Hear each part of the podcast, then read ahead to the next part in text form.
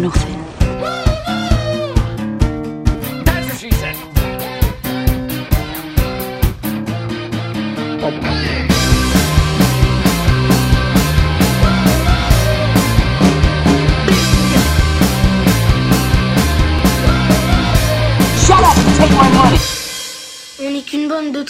Diaboliques, sans aucun respect ni aucune considération. Bonjour ou bonsoir à toutes et à tous et bienvenue pour cette nouvelle émission de Serial Causeur. Je suis Adrien et j'ai avec moi Tom de Small Things. Bonjour, Bonjour, Tom. c'est Tom.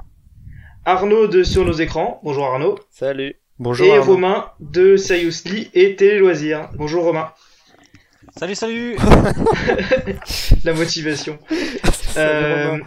Vous écoutez l'épisode 8 de notre quatrième saison et c'est cette fois l'heure des reviews du mois de novembre. Qu'est-ce qu'on a vu d'intéressant ce mois-ci? Qu'est-ce qui est à retenir? Qu'est-ce qui est à éviter? Qu'est-ce qui est à conseiller? Qu'est-ce qui est à Oh là arrêter là. Euh, et je vous propose de commencer tout de suite cette émission avec une série que deux d'entre nous suivent, j'imagine avec assiduité, qui est The Runaways. Runaways. Euh, bah, ouais, Tom, bah, vas-y, puisque tu... ouais, ça a commencé donc sur euh, sur Hulu. Enfin, ça a commencé. c'est- Il y a même tous les épisodes, non? Non. je Non. Ah, non? Bah, il Ils y a- ont mis trois épisodes, Ouais, voilà, ensuite c'est un par semaine. Et Runaways, donc c'est une nouvelle série Marvel, encore une autre, et c'est adapté du comics euh, du même nom. Et c'est produit, enfin c'est euh, créé, géré par euh, deux personnes qui sont derrière Newport Beach, Carrie Diaries et Gossip Girl, c'est-à-dire Josh Schwartz et Stephanie Savage. Euh, Runaways, qu'est-ce que c'est? Bah c'est six ados qui ont des pouvoirs, euh, mais en fait, bah, le premier épisode c'est, tu tombes dessus, t'as pas l'impression t'es devant une série de super-héros quoi. On dirait euh, De Gracie, on dirait euh, enfin c'est vraiment un teen show. Donc moi j'étais agréablement surpris par ça, ça prend vraiment son temps. Euh, les personnages sont pas encore super attachants, mais il y a y a quelque chose, il y a une identité, il y a y a quelque chose qui va me faire revenir en saison en épisode 2.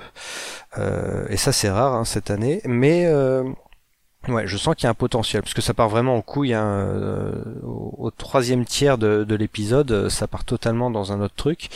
Euh, mais ouais, je, je trouve c'est c'est ça peut devenir euh, comme un peu Légion euh, il y a quelques mois, c'est une série avec une identité très forte. Après, je peux pas dire si ça va être bien ou pas, parce que j'en ai vu qu'un quoi. D'accord. Arnaud, qu'est-ce que t'en penses? J'ai vu les trois qui sont sortis euh, ce jour. Et je suis plutôt d'accord avec Tom, ça prend beaucoup son temps pour installer les personnages. Même dans les trois premiers épisodes, on n'a pas encore l'impression de voir une série de avec des super-héros. Parce que bon, c'est pas encore des super-héros, c'est juste des ados qui découvrent des pouvoirs. Et ils découvrent que leurs parents, qu'il y a quelque chose autour de le- leurs parents également, parce que même si c'est un teen show, les parents ont une euh, grande importance. Et tu verras notamment Tom dans le deuxième épisode. Parce qu'en fait, je comprends maintenant pourquoi ils ont sorti les trois premiers épisodes euh, en même temps. Surtout les deux premiers forment un, un même et unique épisode.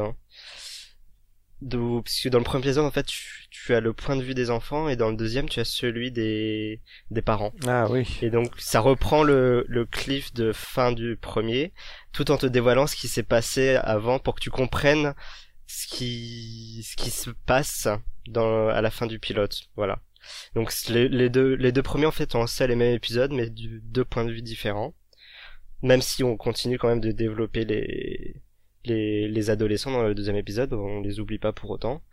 Mais j'ai bien aimé, ça prend énormément son temps et ça fait peut-être du bien de voir une, une origin stories comme ça qui euh, va pas à mille à l'heure hein, et qui prend vraiment de construire ses personnages en tant que personnage, en tant que personne, en tant qu'être humain, avant de les construire en tant que héros et surtout de super héros.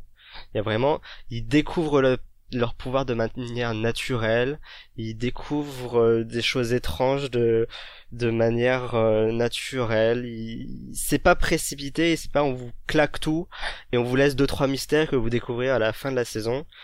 On prend le temps d'installer les choses peut-être lentement, c'est peut-être ça va peut-être déranger des gens comparé à d'autres euh, comme tu l'as dit séries de super-héros où aujourd'hui euh, ça va beaucoup plus vite et on c'est pour ça qu'au début on n'a pas du tout l'impression de voir euh, des super des futurs super-héros et justement ce cette rupture de ton qui qui qui a dans, dans Runaways m'a beaucoup plu. Ouais, surtout que c'est très très introductif, mais en même temps, euh, on arrive pratiquement. Il y, a, y a un passif dans les personnages parce qu'ils sont, c'est un groupe d'ados qui sont qui sont perdus, je crois, euh, à la mort de d'une de leurs amies dont on ne sait rien a priori si j'ai bien un souvenir. Et euh, donc il y a un passif et eux aussi euh, sont un peu clichés quoi. T'as le sportif t'as euh, t'as la euh, meuf euh, qui euh, une social justice la- warrior euh, la, la, là un peu euh, marginal, euh, gothique. euh, voilà, gothique. t'as le nerd, euh, euh, t'as la, la blonde super jolie qui est un peu prude. Enfin c'est non c'est intéressant. Voilà. Je... En même temps, ça peut paraître comme des clichés, mais d'une, c'est d'abord la première euh, apparition qu'on a d'eux, donc oui, oui, oui. ils vont prendre plus d'ampleur plus tard. Puis aussi, ça permet aussi à tout le monde de, je pense, de s'identifier parce que clairement, la, la- le public visé, c'est vraiment les ados. oui. Euh, Contrairement à d'autres séries qui peuvent plaire aussi euh, à tout âge, là clairement le public visé c'est les ados. Même si on peut regarder à tout âge, la pauvre Tom. Mais, euh, mais c'est vraiment les ados qui sont visés et justement ça permet de s'identifier à tout le monde. Et en plus t'as, en plus de ça, t'as une énorme diversité parce que t'as une, euh, t'as une asiatique, t'as un noir, t'as une euh, mexicaine, t'as, t'as un blanc, t'as Une blonde, on une brune. tour. Voilà, une blonde, une brune, si tu veux. Enfin, il y a, il y en a, il y a toutes sortes et vraiment, c'est, ça permet donc, je pense, qu'ils ont fait, ça permet de vraiment de s'identifier euh, le plus possible et, et surtout pour moi qui ai lu un petit peu ces comics là, je trouve que le casting a été très bien choisi parce que il, déjà physiquement ils ressemblent beaucoup au, au- leur euh, à leur personnage euh, version papier et en plus je trouve qu'ils ont énormément respecté le, le ton du comics et euh, et le caractère des personnages. Donc, je, Et- pense- je trouve que c'est une très bonne adaptation à ce niveau-là. Et pour ceux qui qui qui avaient encore un peu de réticence à regarder, il y a euh, James Masters, le célèbre Spike de Buffy, Ouais. qui joue dedans. Voilà. Dans un rôle euh, diamétralement opposé de ce qu'il a, pu faire. Voilà. Bon alors à propos de séries de super-héros qui vont euh, beaucoup trop vite, euh, je- Ah, vous- vous la sentez venir celle-là. hein. Euh, euh, je vais vous proposer de parler de, de Flash. Ouais. Euh, donc Romain, si tu veux commencer. Ouais. Oui. Euh, Flash qui donc a débuté sa quatrième saison euh, en octobre et qui, euh, je pense, au vu des critiques par rapport aux trois premières saisons, c'est-à-dire que pendant les trois premières saisons, euh, l'ennemi était identifié comme un speedster euh, dont l'identité était inconnue jusqu'aux derniers épisodes. Euh, la troisième saison, les gens en ont eu marre, ils l'ont fait savoir et je pense que c'est pour ça que les scénaristes ont un peu changé le truc. Et dans cette saison 4, il nous offre un, ennemi complètement différent et qu'on connaît dès le début en fait. Dès le début, on connaît son identité, on sait qui il est, on sait comment il est, euh, il est devenu méchant, pourquoi. Euh, et c'est bien, c'est une des, une des bonnes choses de cette saison 4. Euh, je trouve que par contre, il force un peu l'humour. T'es gentil. c'est-à-dire que ouais non oui voilà il, il y a, il y a beaucoup d'humour c'est bien ça fait ça fait plaisir par rapport à la saison 3 mais il le force beaucoup trop dans, dans, dans certains épisodes ça marche pas tout le temps il y a parfois certains certaines scènes où c'est drôle certaines scènes où, c'est pas drôle parce que ça se voit que c'est forcé. Euh, maintenant il reste des, des des comportements incohérents par rapport au personnage qu'il y a toujours eu depuis le début de la série. Euh, dans un des derniers épisodes diffusés, par exemple, quand justement euh, Flash ou Barry Allen va confronter Devo, la réaction de sa team est, pour moi, est incohérente. Donc voilà, c'est- pour l'instant c'est une bonne saison, pas aussi bien que la, que la première ou qu'une partie de la deuxième, bien mieux que la 3, mais bon, voilà, c'est c'est c'est- c'est plutôt pas mal pour l'instant. Ouais, je trouve ça assez catastrophique. Là, on en est au septième épisode. Euh, tu parles de cohérence, oui. Par exemple, dans le sixième, je crois, euh, Barry se fait attaquer par un mec. euh, il se fait il- le, le mec est blessé et il l'emmène à l'hôpital euh, sans costume, sans rien, à la vitesse de l'éclair, quoi. Enfin, le mec, euh, il, il se cache même plus, quoi. Ah oui, oui, non, les, les personnages ils sont complètement incohérents, mais c'est il y a du mieux par rapport à la saison 3, c'est clair. Ouais, bah, c'est- totalement opposé. Je, je, pourrais pas.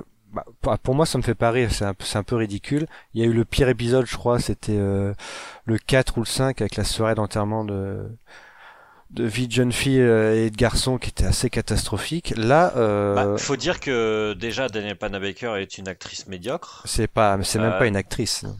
Déjà qu'elle est, elle est pas Mais bonne elle est dans son rôle de Kat- Kathleen Snow. Elle est encore pire dans son rôle de Killer Frost. Elle est pas du tout, du tout, du tout Ouais, ouais, euh, convaincante, quoi. Enfin, c'est horrible. Oui, oui, et, et puis les, les- Iris ne sert, euh, enfin, a toujours aucune uti- utilité. Euh, Harrison Wells euh, bah, et Cisco, bah voilà, ils font, ils font avec ce qu'ils ont, quoi. C'est-à-dire euh, plus grand chose à part leur humour. Et Oui, euh, voilà, alors, bah là, là, ils ont fait enfin un épisode bon qui est le septième, où il y a aucune vanne, où il y a un méchant. euh, on suit vraiment l'évolution du méchant, peut-être une origin story euh, qu'ils ont voulu mettre, et c'est intéressant, c'est bien construit. Il y a une, une petite montée en, en, en qualité, en tension.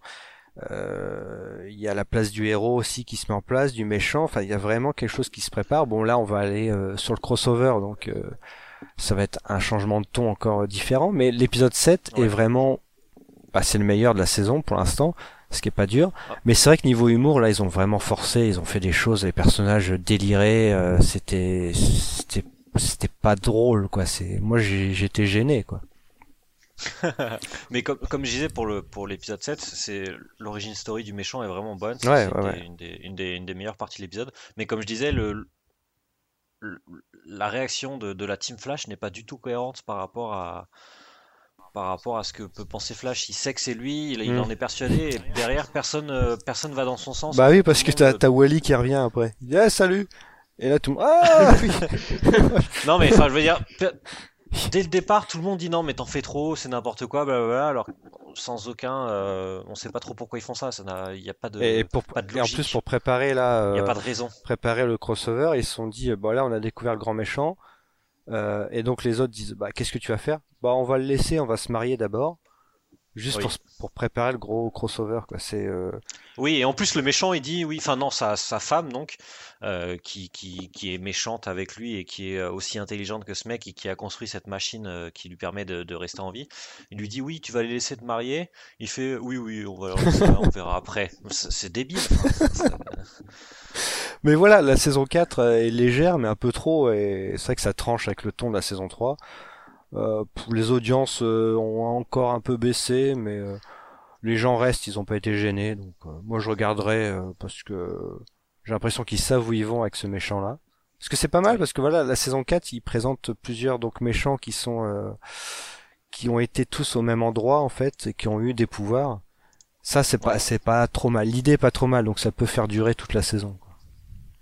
Voilà, c'est tout. Bon, pour rester sur les super-héros d'essai, je vais parler très rapidement, moi, d'une série, voilà, une autre série super-héroïque qui est Supergirl.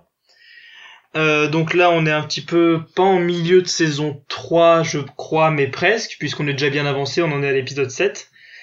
Et bah je dirais voilà que ça fonctionne très bien, c'est-à-dire que comme j'en parlais un petit peu en début de saison, euh, on a une série qui est un petit peu renouvelée par le fait qu'il y a eu la, la perte terrible dans le dans le monde de Kara qui fait que voilà elle a un petit peu euh, elle souhaite un petit peu mettre de côté son, son côté Kara pour se concentrer sur Supergirl. Ça fonctionne très bien et là je dirais que la saison 3 s'améliore et je pense que c'est bon je sais pas tellement quelles ont été les, les réactions mais j'ai l'impression dans celles que j'ai vues qu'elles ont été presque assez unanimes. J'ai l'impression que tout le monde est un peu d'accord pour dire que ça fonctionne très bien. En tout cas, je parle pas tellement du, du, du euh, des audiences qui sont un peu assez mauvaises à ce que j'ai à ce que j'ai ce que j'ai cru voir, mais je pense au niveau de plutôt au niveau de- des critiques, je trouve qu'on est tous assez d'accord pour dire que le côté drame vraiment que prend la série, c'est pas tellement plus sombre, mais c'est surtout plus dramatique. Il y a vraiment des histoires qui se nouent. euh, C'est très intimiste. C'est plus tellement une série de super-héros en soi, plutôt voilà une série qui va parler vraiment de l'humain et parler vraiment du côté, euh, comme je disais, intimiste. Notamment, on va vraiment explorer le personnage de la de la sœur de Kara, par exemple, euh, Alex, euh, dans sa relation avec sa copine, dans sa dans ses relations avec son père qu'elle a pas vu depuis longtemps. Il y a un épisode qui est focalisé là-dessus. Ensuite, un autre sur la jeunesse d'Alex avec Kara et sur comment elles ont appris à s'accepter l'une l'autre alors qu'elles étaient en rivalité constante. Il y a vraiment eu, et là il y a une espèce de tweet pareil en fin de, en fin d'épisode euh, 6 qui, voilà, euh, va avoir des répercussions terribles sur l'ensemble de la saison. Ça fonctionne vraiment très bien. Et je dirais que le côté léger qui, je trouve, défi pourtant définissait bien Supergirl dans les deux premières saisons, c'est presque un peu volatilisé, mais c'est a été remplacé par quelque chose, par un changement de ton qui fonctionne vraiment très bien, qui est vraiment de l'ordre de la série très très dramatique et vraiment, enfin, je dirais très bien écrite. Enfin, je sais pas tellement si euh, si c'est crédible parce qu'on parle de Supergirl et voilà, ça a jamais été une série qui s'est vraiment focalisée sur ses intrigues, mais plutôt sur vraiment le personnage de Supergirl en elle-même et ses actions héroïques, sa manière de s'accepter, ce genre de choses. Là, on est vraiment dans tout ce qui gravite autour de Supergirl. Dans les derniers épisodes, elle est presque un peu délaissée euh, vu le nombre de choses qui se passent autour d'elle, et ça fonctionne très bien. Donc voilà, Là, c'est une. euh, Tu, tu peux être d'accord qu'avec toi-même. là. Oui, oui, c'est ça, c'est le problème, c'est puisque de toute façon, je suis le seul à être à jour sur la sur la saison dans l'émission, mais à- à ce que j'ai lu, euh, j'ai l'impression que c'est un sentiment qui est assez partagé. Ouais, C'est-à-dire qu'on est tous voilà assez surpris de la tournure qu'a pris Supergirl et finalement euh, très agréablement surpris parce que c'est on l'attendait pas là et c'est il se trouve que ça fonctionne très bien. Donc euh, bah c'est bien de continuer sur un ton différent tout en gardant un petit peu l'identité euh, et le charme de euh, de Supergirl. Il y a une autre série que Tom et Arnaud ont regardé, donc moi je savais pas du tout que ça existait et là je viens de me renseigner un peu et ça a l'air super bien. C'est Futureman. Ouais, ouais. Enfin, ça a l'air vachement bien. Oui, c'est, oui, j'en ai écrit vu cette qu'un. il, il ouais. écrit cette Rogen sur la sur la boîte. non, c'est le, le premier. Bon, je, je pense que je vais continuer parce que c'est vrai que le premier euh, raconte pas grand-chose. Ça introduit vraiment le concept, mais c'est très très bien produit. Enfin, on voit que la, la thune est bien utilisée. Les acteurs s'en donnent à cœur joie. Et euh, donc il y a euh, comment il s'appelle? Comment s'appelle l'acteur? Voilà, il y a lui et il y a Elisa Coupe aussi qui est là. Et c'est euh, c'est un mec qui joue un jeu vidéo. Il le termine et euh, en fait c'est un jeu vidéo qui vient du futur. Et en fait, celui qui, qui l'a terminé, ben, est le sauveur du monde. Donc, il va, il va voyager dans le temps avec les personnages du jeu vidéo. Et là, il se retrouve dans les années euh, 80, je crois. Ouais. Euh, dans le premier Non, épi- 60, 60. Ah oui, les années 60. En dans- 69. Ouais, ouais. Et euh, dans le premier épisode, et euh, enfin voilà, c'est c'est c'est- c'est très bien foutu. C'est, je me suis pas marré. Hein, c'est très très léger. Il y a des blagues de sperme, des trucs comme ça. Bon, c'est assez. euh, Est-ce que c'est pas un peu un pixel en série du coup? Ah bah j'ai pas vu Pixel. Ah, mais bien fait, bien Non, fait. mais c'est pas, ça, ça joue pas sur beaucoup, beaucoup de vannes. Hein. C'est, euh, c'est très léger, mais euh, moi je pense que ça va se développer. J'ai, l'impression que c'est surtout un gros, gros film découpé, quoi. C'est, euh, oui, je, oui, j'ose dire ça. Voilà. Ose. Euh, Qu'est-ce que t'en as pensé Arnaud? Euh, je suis pas beaucoup plus avancé que Tom, j'en ai vu deux. Euh, c'est pas du tout ce à quoi je m'attendais. Euh, je pensais vraiment que c'est, enfin, d'après le teaser qui était sorti à la Comic Con, je m'attendais à un truc complètement loufoque. Et au final, c'est pas vraiment ça. Certes, ils essayent de d'être un peu un peu loufoque, surtout avec ils jouent beaucoup sur euh, les deux soldats du futur hein, qui sont euh, qui sont complètement fous, euh, qui ne connaissent évidemment rien à- aux années 60. Par exemple, dans l'épisode 2, elle sait même pas ce que c'est un bébé. Elle découvre un bébé et Comme Honor c'est quoi ce petit ce petit homme réduit euh, Qu'est-ce que c'est? Et enfin, il y a des situations tout à, tout- complètement folles comme ça.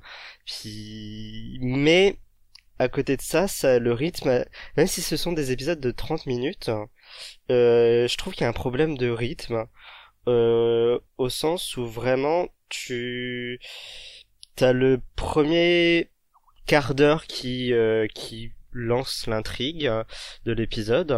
Et pendant peut-être euh, 10 minutes tu tu navigues un petit peu tu tu sais pas trop ce qui va se passer où ça va mener.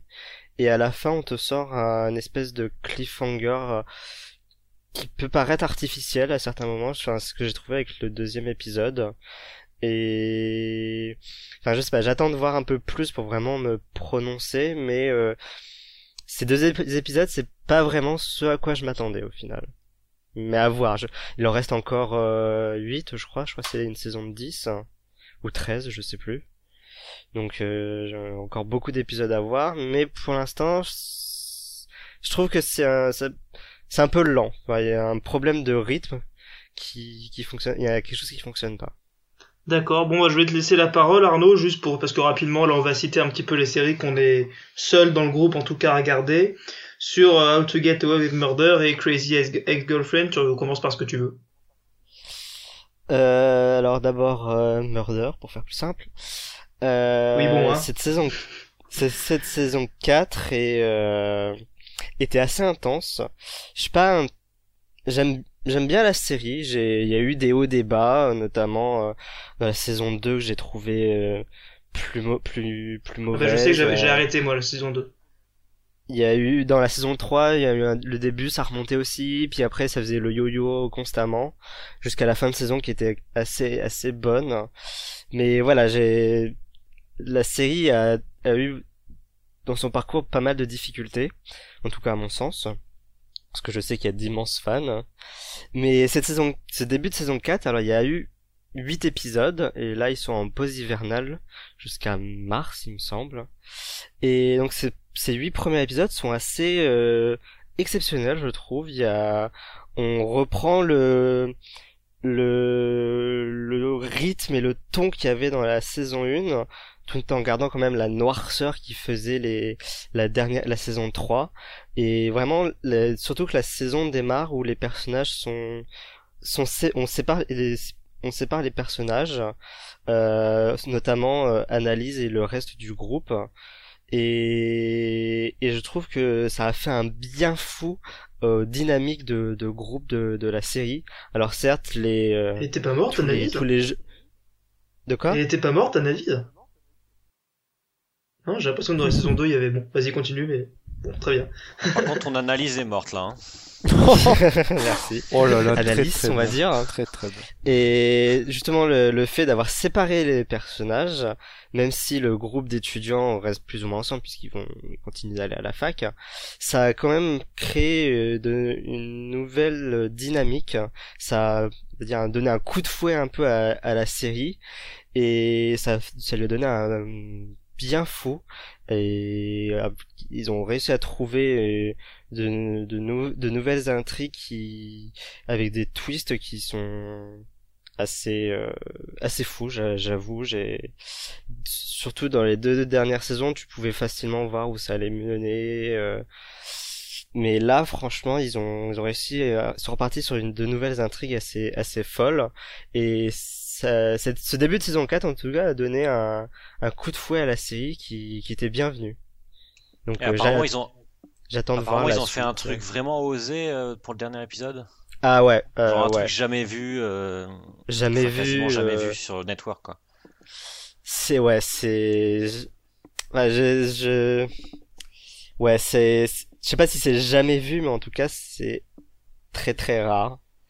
Vais peut-être pas la- le dire mais Non, non, mais bon, apparemment, ça fait, c'est vraiment un truc vraiment osé, Ça- vraiment euh, ouais, la dégueu, quoi. ouais, ouais, ouais. Ouais, ouais, je, je confirme. Sans rien dire, oui, je, je confirme que Ça met l'eau à la bouche la, série est diffusée à, à 22h, je crois. Il me Il semble me que c'est ça, c'est la dernière, oui. Du... 22h, ouais, c'était peut-être même euh, encore trop tôt. Pour, pour les puritains que sont les, les Américains, 22h, c'est peut-être un peu trop tôt pour cet épisode. Vraiment, là, ils sont allés loin. Euh, seconde série dont tu voulais parler, voilà, euh, c'est Crazy Ex-Girlfriend. Ouais, parce que je trouve qu'on en parle vraiment pas assez de ces, de cette série, et depuis sa, depuis ses, de ses débuts, c'est vraiment, euh, alors on la cantonne comme une petite série, euh, une série girly, euh, comédie musicale, amusante, euh, colorée de la CW, alors que elle est tellement plus que ça. C'est, alors déjà c'est une série musicale, mais les numéros musicaux sont excellents, ça n'a rien à voir avec euh, Glee. Et toujours vraiment, un petit, toujours un petit truc, hein, sur Ryan Murphy, toujours une petite, euh, Ah bah une petite oui, pique. dès que je peux. Mais vraiment il a là, raison, il a raison. Merci. Mais là vraiment, Crazy Girlfriend, les numéros musicaux sont assez exceptionnels et euh, et déjà ce, ce qu'il faut noter, c'est que ce sont des créations euh, originales. C'est pas des reprises. Là vraiment, ils, ce sont des créations originales avec des il y en a certaines qui sont vraiment ça peut être soit très drôle, très euh, très loufoque, voire très émotionnel aussi. Et c'est toujours lié au personnage. C'est vraiment dans la pure tradition de la comédie euh, musicale américaine, c'est vraiment fabuleux. Et surtout, cette saison 3, elle a pris, euh, surtout dans les derniers épisodes, a pris un, un tournant un peu plus sombre, tout en gardant un petit peu son côté euh, coloré, mais un peu tournant sombre, naturel avec le développement de, de la série, surtout de son personnage principal, Rebecca, qu'on sait depuis le début qui est euh, un personnage assez euh, borderline, assez euh, qui a des problèmes mentaux, on en parlait énormément, qui est dépressif, qui, enfin voilà, c'est un personnage dont on pas, c'est, elle, elle est atteinte d'un syndrome qu'on découvre dans cette saison 3 qui personnellement je ne connaissais pas du tout, donc je pense que on n'en parle sans doute jamais à la télévision. Et euh, elle parle de la dépression et de d'autres choses liées à cela de manière tellement euh, réaliste et touchante et vraiment très très prenante. Et d'ailleurs toutes les critiques qu'on peut lire, euh, que ce soit françaises ou américaines sur la série, sont trouvent que à juste titre que c'est c'est déjà parler de ce sujet-là à la télévision, surtout américaine, c'est très rare.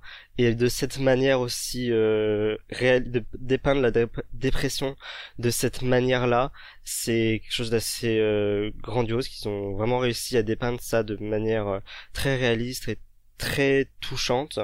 Et vraiment, c'est une série qui vraiment est bien plus que ce qu'elle ne paraît. Et je vous la recommande euh, chaudement. moi, tu m'as vraiment donné envie là. Sache-le.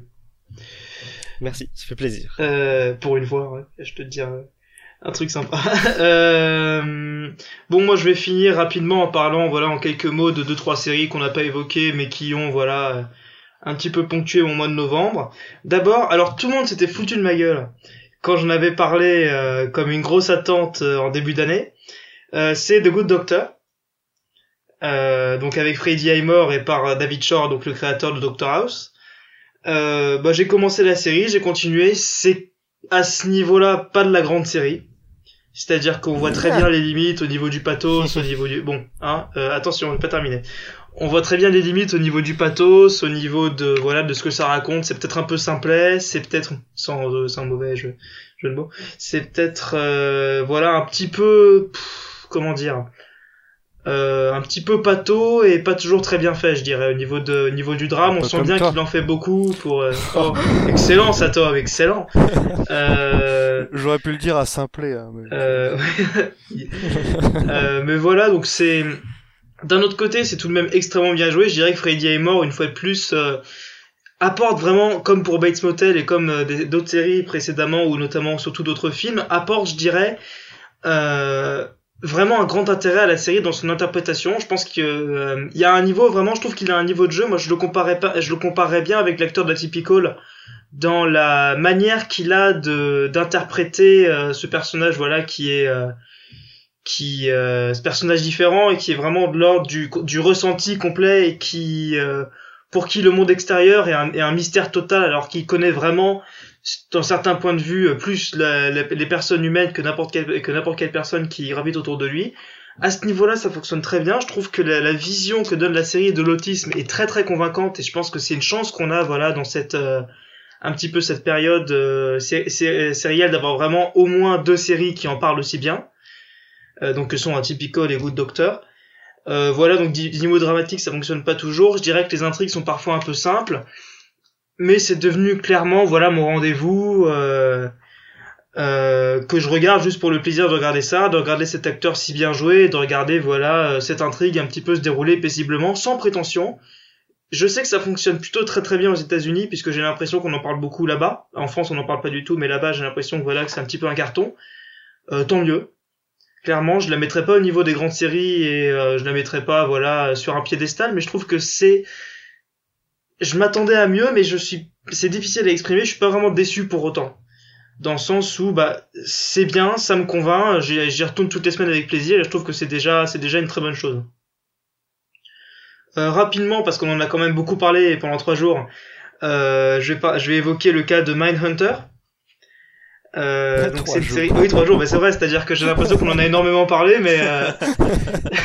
mais euh mais très rapidement quoi donc voilà je vais faire pareil l'évoquer en deux mots c'est c'est la série euh, initiée par David Fincher euh, qui raconte voilà l'histoire d'un petit peu de la théorisation du concept de, euh, de tueur en série ou tueur en séquence comme il l'appelait à l'époque euh, aux États-Unis. Donc quand on a commencé à imaginer qu'un tueur pouvait tuer sans avoir vraiment de mobile clairement défini et pouvait tuer à plusieurs reprises en ayant simplement soit une, euh, une psychose, soit une obsession pour quelque chose. Euh, donc quelque chose qui est plus de, de l'ordre du psychologique que bah, voilà, de la pratique ou que de choses qui lui sont arrivées dans sa vie. C'est pas mal. Je sais pas tellement comment l'exprimer autrement, c'est-à-dire que c'est euh... bah oui, Ça, donne- ça donne bah envie. oui, c'est hein. ça, c'est-à-dire que voilà, je- moi je la mets pas du tout sur un. Je trouve qu'on en a parlé comme de la nouvelle grande série, machin. Je pense que le nom de Fincher, que j'aime beaucoup, euh, y est pour beaucoup, mais euh, en soi, je trouve voilà, c'est parfois un peu limité, c'est-à-dire qu'on sent que ça prend vraiment son temps, que c'est vraiment convaincu de sa propre qualité et que ça en fait un peu des, des caisses, t'as un petit peu des, des longs travelling, des très longs plans avec des gens qui discutent pendant très longtemps. Je vois bien ce genre de série que c'est. Et je trouve que c'est, euh, je dirais pas prétentieux parce que je veux pas aller jusque là, mais je dirais que c'est vraiment convaincu de sa propre qualité. Du coup, moi, ça me sort un peu. Il y a quelque chose de très froid quelque part. Ça m'évoque un petit peu. Bon, je vais sans doute euh, m'attirer un peu les foudres de certains auditeurs, mais ça m'évoque un petit peu Westworld dans ce sens-là. C'est-à-dire que je vois bien en quoi c'est bien. C'est vachement intéressant sur beaucoup de points. Mais c'est tellement convaincu de sa propre qualité, ça veut tellement donner euh, donner l'impression, regardez comment on filme bien, comment on écrit bien, comment euh, comme on joue bien, qui a un côté très froid et j'arrive pas complètement à rentrer dedans, je dirais. Donc voilà, en soi, enfin, je la recommande quand même, c'est quand même très bien joué et, euh, et c'est extrêmement, moi, c'est une période qui me fascine et donc que j'ai un petit peu étudié et c'est extrêmement pertinent dans la, dans la reconstitution historique et dans un petit peu la, je dirais la découverte de la notion de tueur en série aux États-Unis. À ce niveau-là, c'est extrêmement pertinent. Euh, donc voilà, c'est une série inté- intéressante que je recommande et je finis très rapidement avec Star Trek Discovery. Alors ça pour le coup, euh, je dirais que c'est peut-être, ouais c'est ça, non mais c'est vraiment ça, je pourrais vraiment m'arrêter là. C'est-à-dire que c'est vraiment la plus grosse déception de l'année. Dans le sens où ça commençait Ah ouais. vachement bien. C'est-à-dire qu'on avait, je trouve que voilà, on avait ça, les deux premiers épisodes avaient un petit peu fait l'unanimité parce que c'était voilà euh, plutôt très bien fait, euh, très convaincant du point de vue dramatique. Ça commençait avec vraiment, avec vraiment beaucoup de morts entre guillemets et beaucoup de euh, d'événements dramatiques qui s'enchaînaient et qui nous donnaient à voir des personnages vraiment torturés et vraiment qui semblaient vraiment avoir un intérêt qu'on allait développer. Et là, au bout de deux épisodes, enfin tout à coup, tout à coup, on s'en fout. C'est vraiment ça, c'est quelque chose que je, que je tweetais beaucoup quand je regardais la série, c'est-à-dire que je disais, bah tout à coup on s'en fout quoi. C'est-à-dire que ça raconte plus rien, ça a des, espèces de sous-intrigues un peu bidons avec comment on va apprendre à voler, à faire, à faire la téléportation, on coche les cases de Star Trek, on met des lens flares, on met des... euh, des voilà des, des phases de dialogue très longues avec des trucs très métaphysiques sauf que comme c'est forcément limité parce que la série a pas grand chose à dire bah ça tourne très vite en rond et ça devient très vite cliché. C'est ça devient carrément mal joué c'est pas très convaincant, ça devient presque laid, c'est-à-dire qu'on a l'impression que tout le budget est passé dans les deux premiers épisodes et qu'après ils font que des scènes dans les couloirs parce que sinon on voit que euh, on voit qu'il y a plus le budget. Enfin, je sais pas comment dire, c'est très limité quoi. C'est-à-dire qu'on sent que la série avait un concept un petit peu de personnages torturés et de personnages qui allaient euh, vivre des expériences qui allaient un petit peu redonner foi en l'humanité, mais ça fonctionne pas quoi. C'est-à-dire que ça devient tellement cucu et ça devient tellement euh, sans intérêt réel, c'est pas vraiment drôle, c'est pas vraiment euh, il y a pas vraiment un petit peu un humour un humour parfois décalé comme on a pu connaître dans Star Trek, il y a pas vraiment de mythologie, enfin je comprends vraiment pas, vraiment pas ce qui s'est passé. Euh, on a l'impression que voilà que les que le showrunner euh, s'est désintéressé de la série au bout de deux épisodes. Et voilà, on est un petit peu en pilote automatique euh, si si j'ose le jeu de mots. Et je trouve que bah non. Euh, moi personnellement, je sais que j'ai arrêté, c'est quelque chose que je fais rarement alors que j'étais très convaincu au début mais là euh, je m'ennuyais tellement tous les lundis que bah j'ai arrêté les frais. Enfin, je veux dire, j'allais pas passer plus de temps que ça sur euh, une série qui mérite pas mon intérêt, quoi. Donc voilà, c'est un petit peu la grosse déception de de cette année. Voilà, bon, je pense que euh, Je pense qu'on a terminé. Deux Ouais. secondes de Riverdale saison 2. parce Deux secondes de Riverdale, oui, pardon, vas-y. dans l'émission précédente, mais juste que euh, ouais, j'avais j'avais trouvé la saison 1, bon voilà, euh, bien foutu, euh, c'était regardable, mais là la saison 2, donc il y a plus d'épisodes, ils nous ont foutu un tueur à la cagoule dont on cherche l'identité là euh, tous les épisodes. Euh, c'est une chasse aux sorcières, t'as Archie qui monte un groupe de de, de justiciers dans la ville, ils ont fait une vidéo, ils sont tous torse nus avec des cagoules roses. C'est c'est absolument mais On dirait la vidéo. YouTube, là, tu sais, euh, les vidéos YouTube. le sous le sous-texte est, est génial. Euh, c'est incohérent d'épisode en épisode. Les épi- les personnages te sortent des des références de pop culture je suis sûr que la moitié connaissent pas. Enfin, chaque fois, c'est pour être intéressant. Ils te sortent une. Ah, tu fais, euh, tu fais ta Nancy Drew. Ah, tiens, on dirait un film de Fincher. Tiens, Euh, non, mais faut arrêter. Ça, c'est pas pour ça que ça va donner de l'intérêt à la série. C'est très long, c'est ridicule. Euh... T'as des lumières improbables dans les épisodes. T'as le soleil qui est toujours placé euh, n'importe où avec des ou la lune. Enfin, t'as des t'as des rayons de soleil improbables. Euh, voilà, c'est très beau, mais c'est très creux. Donc juste voilà, comme ça, je, je juste pour parler de Riverdale saison 2. Voilà, c'est Voilà. ça. Je dis, je dis deux tout petits mots de Slasher et de euh, et d'American Horror Oh Story qui ont terminé leur saison, mais ça va être très rapide.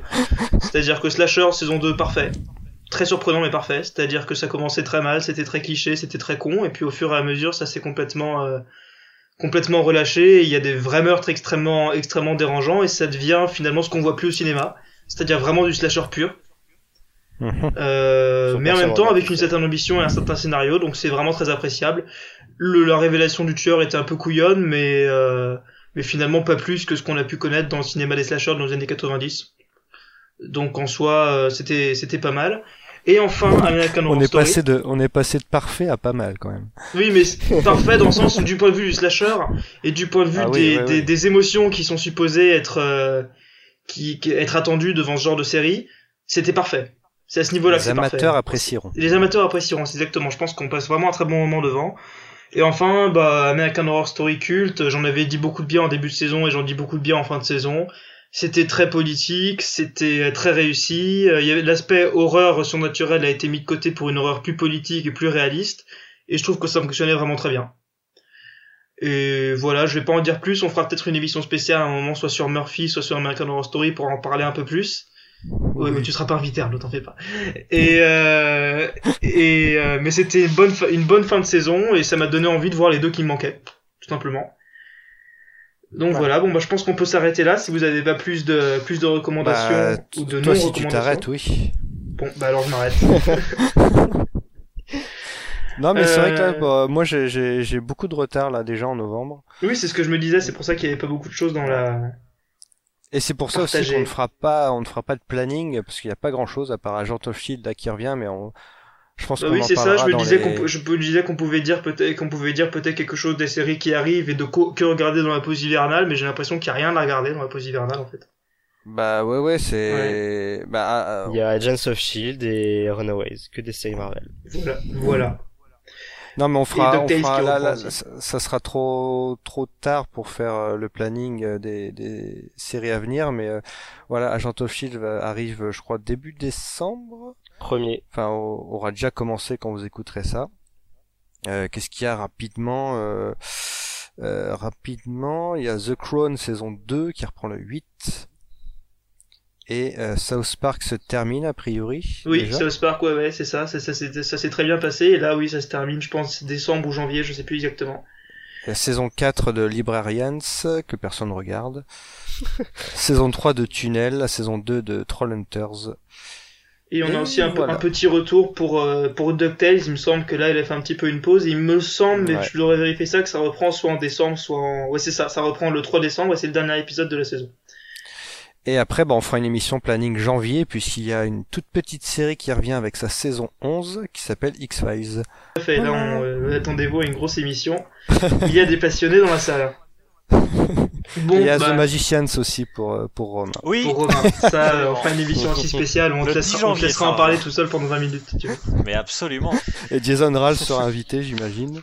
Oui, j'appelle son agent tout de suite. Bon, Bon, bah, bah, merci de merci de nous avoir écoutés. En attendant euh, le nouvel épisode, vous pouvez nous retrouver euh, Tom et moi sur smallthings.fr, Romain euh, sur Télé Loisirs et Seriously et Arnaud sur sur nos écrans. Je sais pas tellement dire sur sur nos écrans, ça fait deux sur de suite. Euh, Très bien, bravo. Voilà, c'était mon, mon constat de fin d'émission. Euh, voilà, donc euh, merci de nous avoir écoutés et on se retrouve très vite. Merci à vous. Au revoir. Donc, euh, Salut. au revoir. Salut. Au revoir. Au revoir. Au revoir. Au revoir.